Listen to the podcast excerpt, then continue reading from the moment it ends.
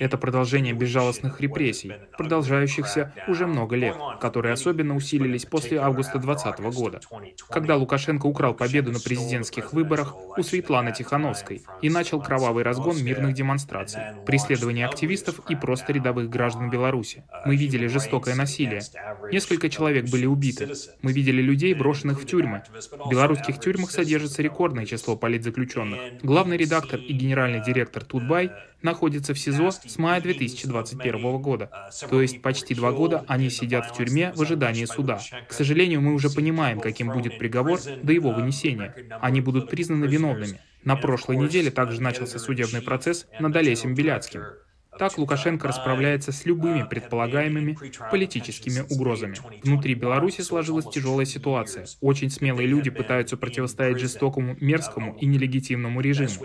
Лучший способ помочь Беларуси – помочь Украине победить. Поражение России, вероятно, будет означать конец и для Лукашенко, когда российская поддержка Лукашенко будет пересмотрена и ослаблена.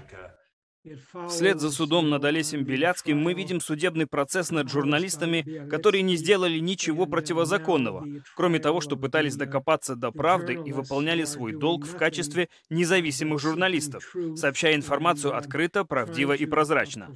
Надеюсь ошибиться, но все это происходит на фоне мобилизации войск и весьма тревожных военных маневров на границе Беларуси с Украиной. Полагаю, Лукашенко готовится поддержать еще одно российское вторжение в Украину с севера. И именно для этого пытается обезопасить себя внутри страны, сажая в тюрьму людей, которые публично выступают против него. Это очень и очень похоже на то, что делает его ближайший коллега в Москве, Путин. Думаю, у них много общих личностных характеристик.